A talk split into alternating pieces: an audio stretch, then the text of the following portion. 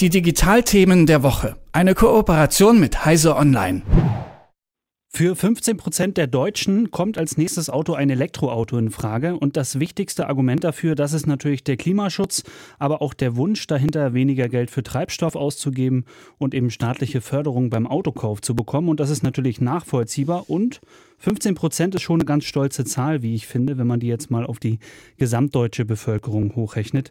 Das ist, finde ich, ein guter Anlass, um mal über die Gegenwart, aber auch über die Zukunft der Elektromobilität zu sprechen. Denn unsere Kollegen von Heise Online, die haben einen E-Roller vom BMW und einen Tesla auf Herz und Niere getestet. Was dabei herausgekommen ist, das bespreche ich jetzt gleich mit Jürgen Küri, dem stellvertretenden Chefredakteur von Heise Online. Hallo und guten Morgen, Jürgen. Guten Morgen, grüß dich. Jürgen, ihr habt den Tesla S90D seit 2019 in einem Langzeittest auf Herz und Niere getestet. Wie kann ich mir das vorstellen? Habt ihr euch da in der Redaktion in Tesla geleistet oder hat da jemand digital, äh, privat das gemacht und ihr habt dann das Ganze einfach getestet? Naja, ein Kollege hat tatsächlich sich äh, so einen Tesla zugelegt und äh, den über, äh, im Prinzip als Standardauto gefahren, ist damit zur Arbeit gefahren, ist damit über Land gefahren, hat, damit eigentlich alles erledigt, was er sonst mit seinem Auto auch erledigt hat und hat im Prinzip dann seine Erfahrungen mal aufgeschrieben damit, äh, weil das ist ja schon erstmal ein ganz normales Auto eigentlich, aber halt mit dem Elektroantrieb und auch mit dem Anspruch, solche Autos eben nicht bieten. Und äh, hast du da auch mal die Chance genutzt und warst da mit dabei? Ganz am Anfang habe ich mich mal auch tatsächlich reingesetzt. Ich, mich hat interessiert natürlich, wie so diese, diese autonomen Elemente funktionieren, Fahrassistenzsysteme, die mm, Elon Musk, äh, den, der Chef von Tesla, ja teilweise schon vollmundig als autonomes Fahren angekündigt hat. Äh, das ist schon mal eine ganz neue Erfahrung, das zu machen. Aber die Langzeittests, die hat tatsächlich der Kollege gemacht. Worauf habt ihr denn da genau geschaut bei euch in der Redaktion oder der Kollege? Was, was waren so die Kriterien, nach denen ihr geschaut habt? Na, zum einen war es natürlich die Alltagstauglichkeit und da hat sich der Tesla natürlich schon äh, gezeigt oder so, dass man den im Alltag ganz als ganz normales Auto benutzen kann und mit dem wirklich gut unterwegs ist, so was, was Reichweite angeht, wie was Zuverlässigkeit angeht äh, und ähnliches. Ähm, es ist im grundsätzlich ein gutes Auto, so mal ganz platt gesagt.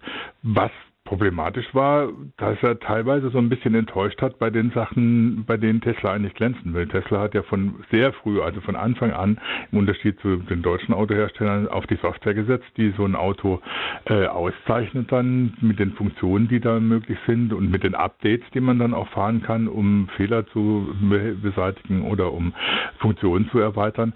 Und da gab es schon so ein paar Enttäuschungen. Gut, das ist jetzt die Version von 2019. Da gibt es inzwischen in neueren Teslas neuere Hardware, die das manche Sachen besser machen. Aber zum Beispiel der Abstandstempomat, der war doch sehr unzuverlässig und hat teilweise zu überraschenden Bremsvorgängen geführt, auch auf der Autobahn, wo irgendwie überhaupt kein, kein Hindernis zu sehen war, was nicht nur den Fahrer, sondern natürlich auch die äh, anderen Autos auf der Straße, die anderen Fahrer, die äh, überholen wollten oder hinter dem Tesla unterwegs waren, etwas verwirrt hat. Das heißt, da ist manches doch mit Vorsicht zu genießen. Das hat deutlich gezeigt, dass Tesla zwar sehr früh auf die Software gesetzt hat, was natürlich ein, ein Weg ist, den inzwischen sehr viele gehen, aber sie haben natürlich dann auch entsprechende Probleme mit Fehlern in der Software, mit Unzuverlässigkeit Schwierigkeiten in der Software zu kämpfen.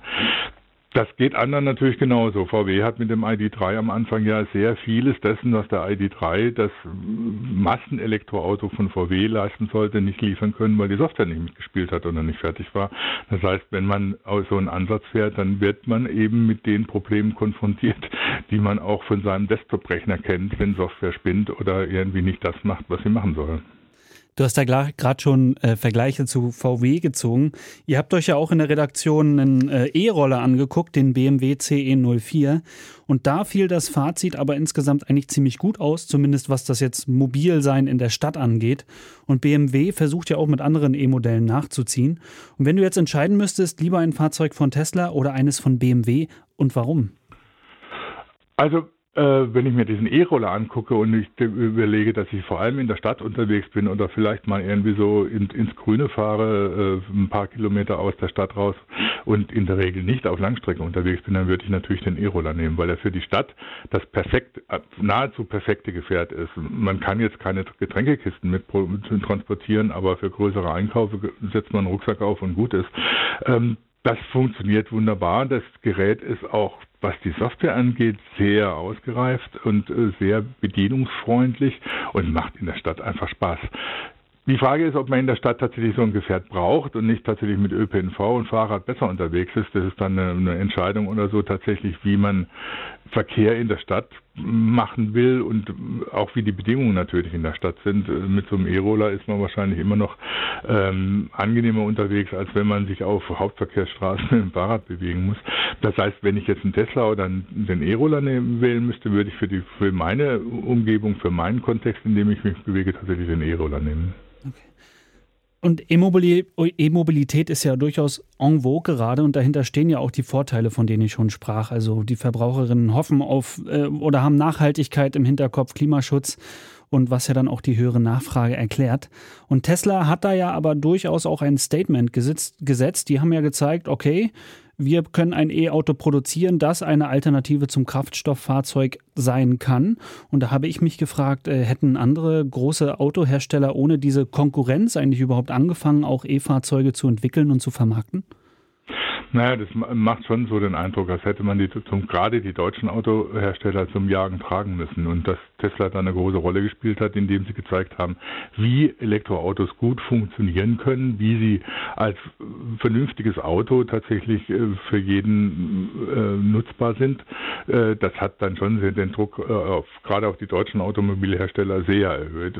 Dazu kommt, dass natürlich inzwischen ähm, sehr viele Konkurrenten aufgetaucht sind, die rein nur Elektro Elektroautos produzieren oder, oder entwickeln, weil das natürlich etwas einfacher ist, als wenn man einen Verbrennungsmotor einbauen muss, der doch sehr komplex ist und sehr viel Ingenieurkunst erfordert.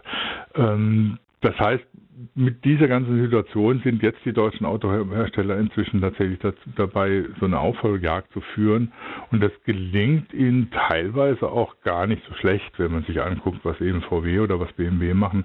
Ähm, da wird sich Tesla natürlich in Zukunft auch noch ein bisschen umgucken müssen. Sie versuchen natürlich auch äh, tatsächlich mit neuen Modellen in den Massenmarkt zu kommen, den zum Beispiel VW bedienen möchte, ähm, was sie mit den bisherigen Modellen, die doch recht teuer waren und eher in der Oberklasse angesiedelt waren, bislang nicht so gut gemacht haben. Was, was müssen denn Unternehmen Verbrauchern und Verbraucherinnen anbieten, damit, damit sie eben auch mithalten können bei Tesla, aber eben auch mit Blick auf die Zukunft der E-Mobilität? Was sind so die Sachen, die eigentlich sein müssen und die jetzt noch nicht so richtig gut funktionieren oder noch richtig, nicht richtig da sind? Naja, bisher ist es so, dass die Elektroautos im Prinzip äh, normale Autos sind mit einem Elektroantrieb. Äh, man kann Elektroautos natürlich aber ganz anders bauen. Ähm, so ein Elektroroller ist zum Beispiel ein Beispiel. Renault hat es mit dem Twizy äh, gemacht oder so, der im Prinzip so ein Stadtauto ist, das eher so eine Mischung ist aus Auto und, und Motorrad, äh, die, die einfach ein ganz neues Konzept auch vom Design her bieten. Ähm, da wird sich sicher in, in nächster Zeit noch einiges tun. Elektroautos müssen zuverlässig sein, die Software muss funktionieren, dann kommen sie auch bei den Verbrauchern an und sie müssen natürlich eine bestimmte Reichweite bieten. Das ist natürlich immer so ein Problem, wenn man jetzt über Individualverkehr spricht, wenn man von der Stadt redet, wenn man in der Stadt wohnt, ist das alles eigentlich kein Problem. Selbst wenn die Ladesäulen noch nicht so weit gestreut sind, dann findet man doch immer eine oder kann eben über zu Hause über die Steckdose laden und die Reichweite ist dann nicht so sehr das Problem, wenn man nur in der Stadt unterwegs unterwegs ist. Wenn man auf dem Land wohnt, sieht es dann schon wieder mal ganz anders aus. Grundsätzlich ist es so, dass Elektroautos im Moment erstmal einfach nur normale Autos sind, nur mit einem anderen Antrieb. Das hat, ändert noch nichts an der Situation in der Stadt, dass hier alles zugeparkt ist, dass die Blechlawinen überall rumstehen, äh, meistens ungenutzt. Ähm, das heißt, wie Verkehr in Zukunft aussieht, ob da, das wird sicher nicht nur so, äh, dadurch entschieden, dass jetzt der Antrieb ausgewechselt wird, sondern da werden sie letztlich auch ganz neue Konzepte her müssen, zu denen dann möglicherweise sowas wie die E-Roller gehören für den Individualverkehr, die dann aber auch über äh, Ridesharing-Konzepte, über verbesserten ÖPNV oder so möglicherweise ganz andere Mobilitätsansätze äh, bieten. Also durchaus eben was, was sich zeigen wird, je nachdem auch welche Bedürfnisse da sind und gerade ja auf Stadt und Land zugeschnitten. Das war Jürgen Küri von Heise Online. Vielen Dank für deine Zeit, Jürgen. Ich danke dir. Bis bald. Bis bald. Äh, mehr Infos zum Tesla und dem E-Roller, aber auch zu aktuellen Trends der E-Mobilität, die findet ihr natürlich auf heise.de. Hier geht's jetzt aber weiter mit guter Musik. Die Digitalthemen der Woche. Eine Kooperation mit Heise Online.